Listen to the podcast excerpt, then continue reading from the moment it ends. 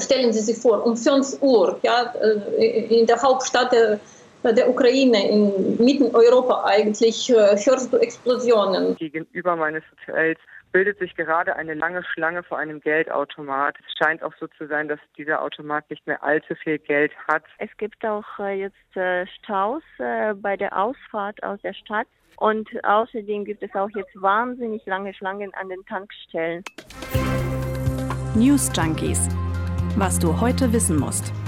Ein Info-Radio-Podcast. Hallo zu einer neuen Folge News Junkies. Ihr hört uns heute am 24.02.2022. Wir sind Lisa Splanemann und Ann-Christine Schenten. Hallo. Vor zwei Tagen, da haben wir ja schon gesagt, es ist ein historisches Datum, der 22.02.2022. Heute zwei Tage später müssen wir das wieder sagen, denn die neuesten Entwicklungen, die beschäftigen heute die ganze Welt. Heute um 4 Uhr kamen ja die ersten Eilmeldungen in diese Richtung, dass wohl ein Angriff auf die Ukraine passiert worden sei. Damit bin ich heute Morgen aufgewacht, in den Tag gestartet. Ja, und dann musste man das auch wirklich erstmal für sich einordnen. Jetzt wissen wir, Wladimir Putin, der russische Präsident, hat die Ukraine, und zwar die gesamte Ukraine, angegriffen. Wir sind heute Morgen mit diesen Nachrichten aufgewacht in unseren Betten. Die Menschen in der Ukraine, die sind heute Morgen aufgewacht zu, ja, Sirenen, zu Nachrichten von Explosionen direkt in ihrer Nähe und versuchen jetzt viele von ihnen aus ihrer Heimat zu flüchten. Ja, also wir wollen uns nämlich wirklich heute einmal die Sicht der Menschen vornehmen, gerade auch aus dem betroffenen Land Ukraine, werfen dann aber auch noch einen Blick nach Russland und nach Deutschland.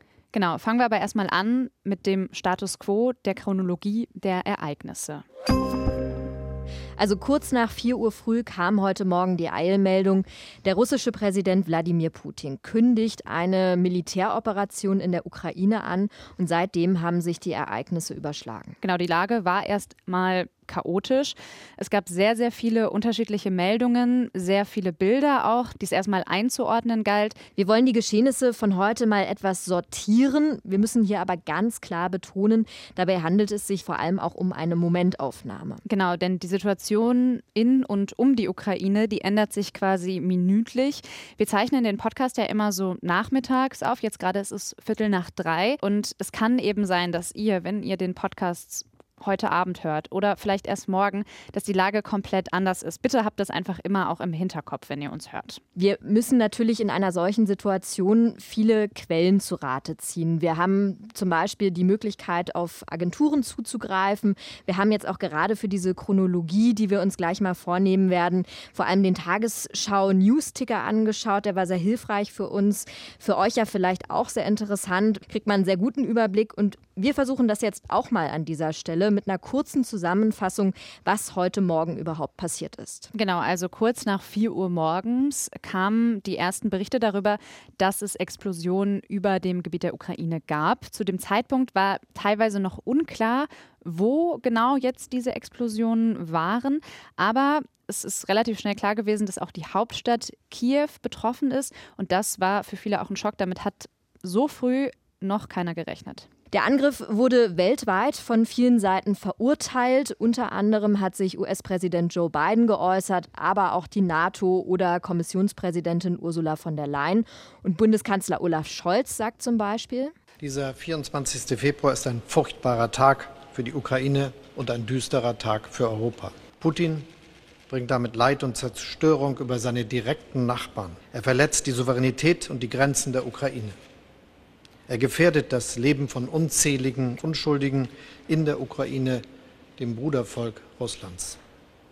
Letztlich stellt er damit auch die Friedensordnung unseres Kontinents in Frage. Für all das gibt es keine Rechtfertigung. Das ist Putins Krieg. Ja, das war unser Bundeskanzler Olaf Scholz. Der ukrainische Präsident äh, Wlodomir Zelensky hat am frühen Morgen heute den Kriegszustand in der Ukraine ausgerufen. Seitdem gibt es viele Bilder, die vor allem auch zeigen, wie sich lange Schlangen vor Bankautomaten bilden, wie Menschen versuchen, mit ihren Autos aus Städten in andere Gebiete der Ukraine oder raus aus der Ukraine zu kommen. Die Menschen wollen weg, wollen in Sicherheit. Der Luftraum der Ukraine ist mittlerweile gesperrt. Deshalb bleibt ihnen vor allem das Auto, im Zweifel manchmal noch der Zug. Und seit den frühen Morgenstunden werden viele Telefonate geführt. Darüber hinaus gibt es Krisengipfel, Sondersitzungen, auch zum Beispiel auf EU-Ebene. Und da wird über die weitere Vorgehensweise gesprochen. Es wurden auch schon weitere härtere Sanktionen angesprochen. Und auch da kann man aus unserer Sicht wohl mit schnellen Reaktionen rechnen. Ja, die deutsche Bundesregierung hat am Morgen nochmal an alle Deutschen appelliert. Sie sollen raus aus der Ukraine. Das hat Bundesaußenministerin Annalena Baerbock heute Morgen nochmal nachdrücklich bekräftigt. Verlassen Sie unverzüglich die Ukraine im Interesse ihrer eigenen Sicherheit. Ja, die Ukraine hat wegen der aktuellen Situation heute auch immer wieder um Unterstützung gebeten und hat jetzt auch alle diplomatischen Beziehungen zu Russland abgebrochen. Ja, wir können vielleicht festhalten, es sind viele Ereignisse, die sich derzeit überschlagen. Eine schlimme Situation in der Ukraine. Anders kann man es, glaube ich, gerade auch gar nicht sagen. Es könnte sein, dass dieser Tag, also dieser 24. Februar, auch in ein paar Jahren rückblickend als ein möglicher Wendepunkt der Geschichte gelten wird. Ja, in jedem Fall ein Tag, an dem wir uns noch lange erinnern werden. Wir wollen heute mal darüber sprechen, wie geht es jetzt konkret den Menschen dort vor Ort? Was machen sie jetzt? Wie gehen sie mit der Situation um? Wo können sie hin? Und wie können sie auch jetzt gerade schnell Hilfe bekommen? Immer wieder sehen wir ja heute die Bilder aus der ukrainischen Hauptstadt Kiew. Wir haben sie ja auch schon angesprochen, diese kilometerlangen Autoschlangen. Ich dachte auch tatsächlich erst, dass die Menschen vor allem raus aus der Stadt mhm. wollen. Das wollen auch viele. Jetzt gibt es aber auch Menschen, die wohl wieder rein in die Stadt wollen. Das wird unterschiedliche Gründe haben. Wir hören aber zum Beispiel auch gleich noch eine Familie, die erstmal in Kiew bleiben will. Genau, da entscheidet gerade jeder ein bisschen für sich. Im Inforadio haben wir heute Morgen zum Beispiel mit einer Kollegin aus dem Studio Kiew sprechen können. Sie arbeitet dort als Producerin und war auf dem Weg raus aus Kiew. Heute Morgen ziemlich früh, äh, als ich noch geschlafen habe, habe ich dann äh, heftige Explosionen gehört. Ich wohne in Kiew auf dem linken Ufer von der Stadt in Donetski Bezirk und da konnte man äh, definitiv so drei, fünf heftige Explosionen hören. Ich, hatte, ich vermute so, das ist jetzt in Borispol passiert, im Flughafen oder da in der Nähe bei einer Militärbasis, keine Ahnung. Und dann habe ich meine Sachen gepackt bin ins Auto eingestiegen und habe versucht, jetzt aus Kiew rauszukommen. Und ich habe es geschafft. Ich bin jetzt auf der Autobahn zwischen Kiew und Žytomyr. Ja, in den sozialen Medien sieht man immer wieder jetzt auch Menschen, die die unterirdischen Stationen der Metro in Kiew als Schutzbunker benutzen, um sich dort zu verstecken. Ähm, unsere Kollegen von Tagesschau 24, die haben heute Morgen ebenfalls mit einer Familie aus Kiew sprechen können. Wir haben es vorhin schon mal kurz angerissen. Das sind äh, Ludmilla und ihr Mann Dietmar Petsch. Äh, er ist Deutscher, sie ist Ukrainerin. Und das ist eben diese Familie, die Kiew erstmal nicht verlassen will. Jeder hat sich Gedanken gemacht im Voraus, wenn jetzt jemand weiß, wo er hinfährt dann fährt er, fährt er raus. Äh, aber wir versuchen auch einen kalten Kopf zu, zu haben. Wir haben auch von unseren Freunden ein Auto. Äh, Dietmar hat das voll getankt. Mm, so, und äh, muss, man, muss man schauen, äh, macht das jetzt Sinn, also jetzt in diese Schlange reinzukommen oder, oder lieber abwarten? Aber die Lage ist natürlich überall in der Ukraine, nicht nur in den größeren Städten, gerade sehr unübersichtlich. Ja, und unsere RBB-Kollegin Rebecca Barth, die ist aktuell in der Ostukraine und auch dort hat es heute Morgen eben Angriffe gegeben, die sie miterlebt hat. Nun, in ungefähr fünf bis sechs Kilometer von dem Hotel, in dem ich mich gerade befinde, liegt wohl ein Flughafen, auf dem sich äh, eben auch Teile der ukrainischen Armee befinden. Der scheint derzeit angegriffen zu werden. Wir haben auch später noch mal einige einzelne Explosionen gehört. Derzeit ist es jedoch ruhig. Ähm, und auf den Straßen, nun ja, die Menschen fahren teilweise zur Arbeit, aber gegenüber meines Hotels äh, bildet sich gerade eine lange Schlange vor einem Geldautomat. Ähm, es scheint auch so zu sein, dass dieser Automat nicht mehr allzu viel Geld hat. Und wie gesagt, die Situation ist unübersichtlich hier. Ja, soweit die Situation zumindest in der Ostukraine vor ein paar Stunden. Und auch wenn diese Entwicklung möglicherweise absehbar war in den letzten Tagen, viele Menschen hat es in der Ukraine doch sehr unvorbereitet getroffen, sagt Rebecca Barth. Sie haben sich durchaus große Sorgen gemacht. Manche Leute gehen einfach fest davon aus, dass es nicht zu einem Krieg kommt, auch bis gestern. Ähm, aber das, das ist das kann man so, das ist eine, jede Person ist anders. Manche sind sehr religiös und sagen dann, nein, ich glaube einfach fest daran, dass nichts passiert. Andere gucken schon seit Wochen keine Nachrichten mehr, können sich das nicht mehr antun. Die letzten Wochen waren sehr stressig für die ukrainische Bevölkerung.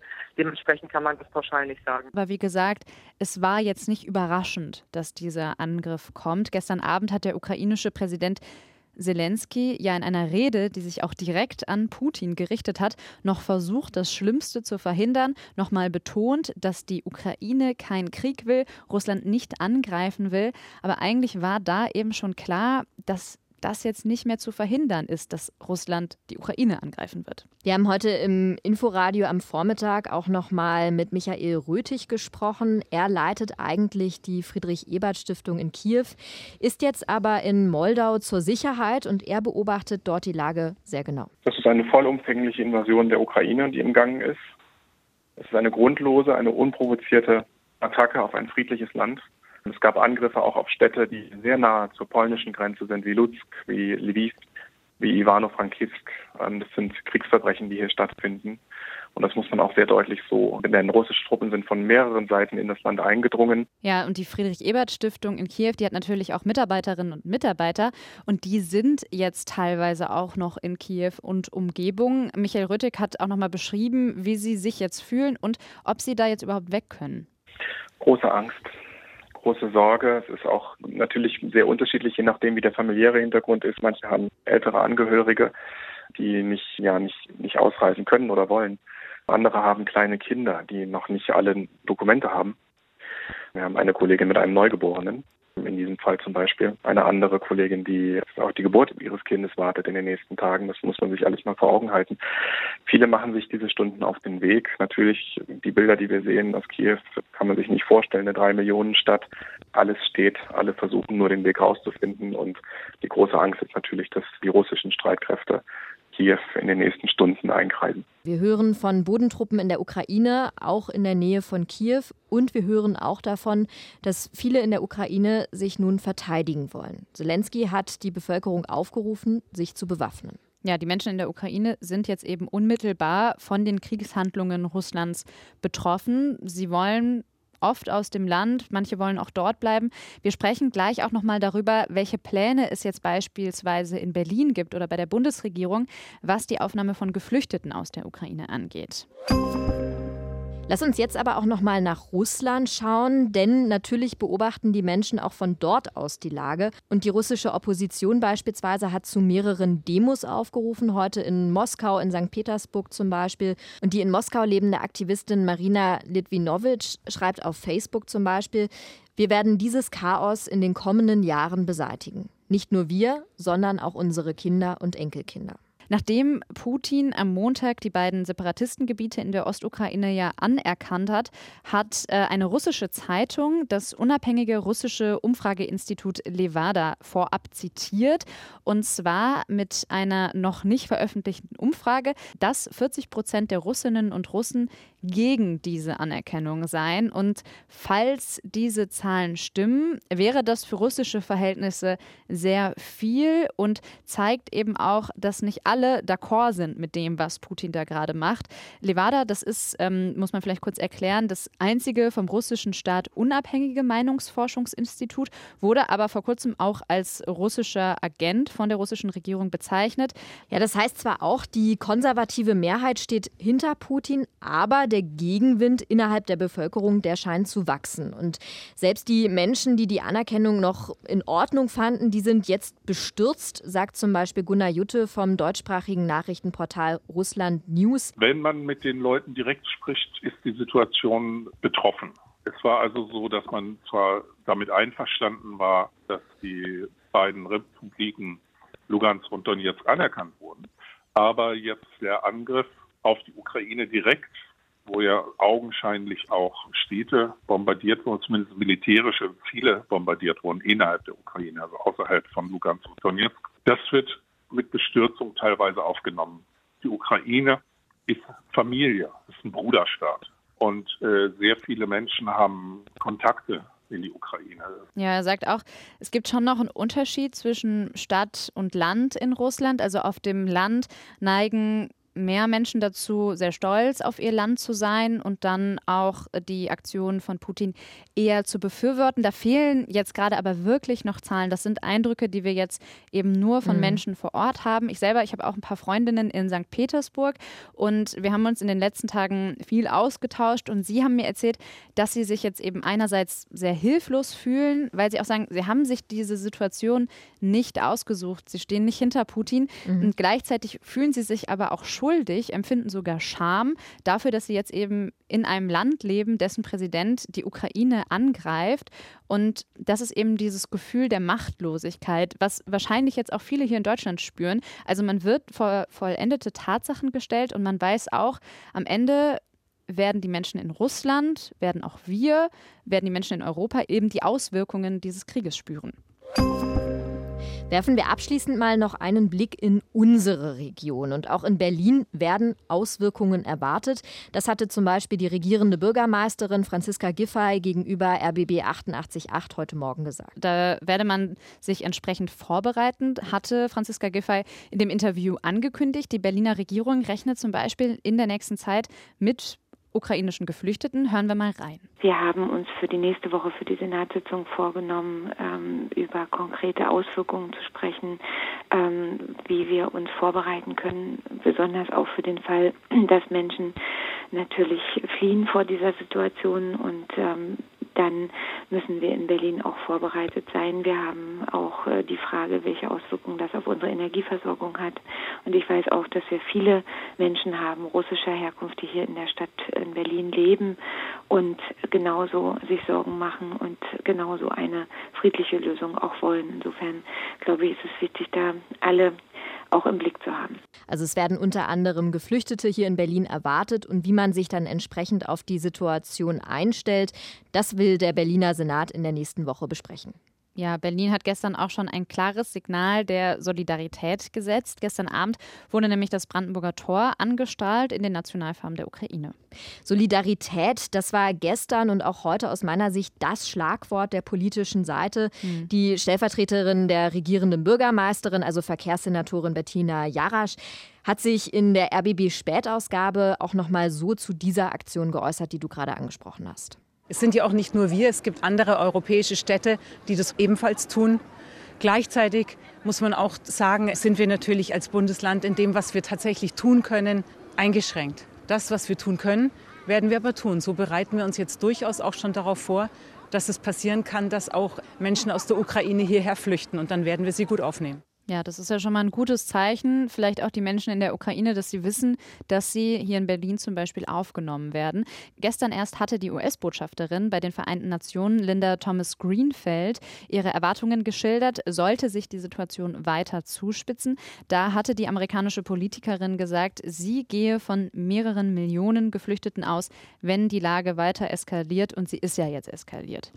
Wir haben ja eben schon drüber gesprochen. Man sieht aktuell die langen Staus auf den Autobahnen, genauso aber auch an den Tankstellen in der Ukraine.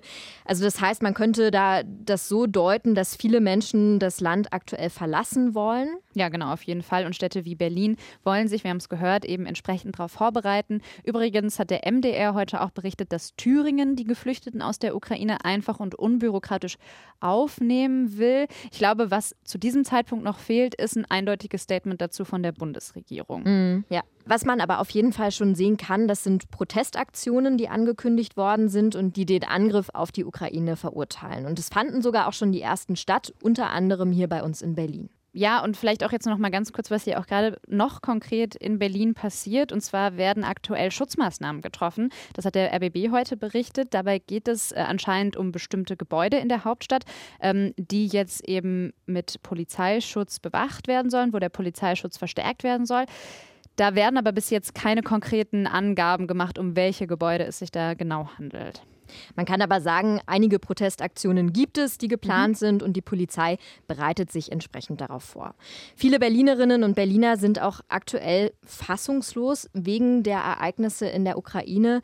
RBB-Reporterin Miriam Kräuter war heute Morgen vor der russischen Botschaft und hat dort mit einigen Passanten gesprochen. Immer wieder kommen hier auch Berliner vorbei, einfach nur um ein Gefühl für diese Situation zu bekommen und weil sie in Sorge sind. Frederik zum Beispiel, der Student an der HU, er hat hier ein Foto gemacht von der Botschaft und das Bild mit seinen Freunden geteilt und er war ganz erschüttert. Naja, also mir ist ganz kalt den Rücken runtergelaufen. Wir sind irgendwie auch erstmal so Tränen gekommen, weil ich auch Geschichte studiere und jetzt wird halt irgendwie eine europäische Hauptstadt halt in Kiew beschossen und jemand von meiner Schule ist auch da und das hat irgendwie niemand ernst genommen und ist halt, also ich, mir ist eigentlich scheiße durch den Kopf, also das Wort, also Entschuldigung, aber das ist ganz, ganz schlimm und es wird halt wahrscheinlich auch niemand was tun und weil es halt irgendwie nicht geht, ne? Ja, ich glaube, das Wort, was Frederik im Kopf hatte, das hatten wir heute alle im Kopf. Ja, eine sehr direkte, sehr ehrliche Reaktion. Was ja auch nochmal wichtig ist, ist zu sagen, in Berlin leben sehr viele Menschen mit ukrainischer Staatsangehörigkeit. Nach Zahlen des Statistikportals Statista sind das fast 13.000 und viele von ihnen haben natürlich noch Familie vor Ort in der Ukraine. Ja, und machen sich natürlich total Sorgen um ihre Familie, mhm. um ihre Freunde in der Ukraine so geht es zum Beispiel auch Boris. Er ist Ukrainer. Ähm, er telefoniert die ganze Zeit momentan mit seiner Familie, um eben den Kontakt auch zu halten. Gerade jetzt, ich habe äh, gesprochen mit meiner Familie, Mutter, Vater, Schwester. Ich habe gesagt, Geld ausweisen, äh, also erste Koffer. Alle zusammen muss sein. Wir wohnen in einer sehr, sehr kleinen Stadt und alle muss zusammen sein, weil kann sein Verbindung kaputt. Ja, da hört man auch einfach, wie stressig, wie verzweifelt mhm. diese ganze Situation ist.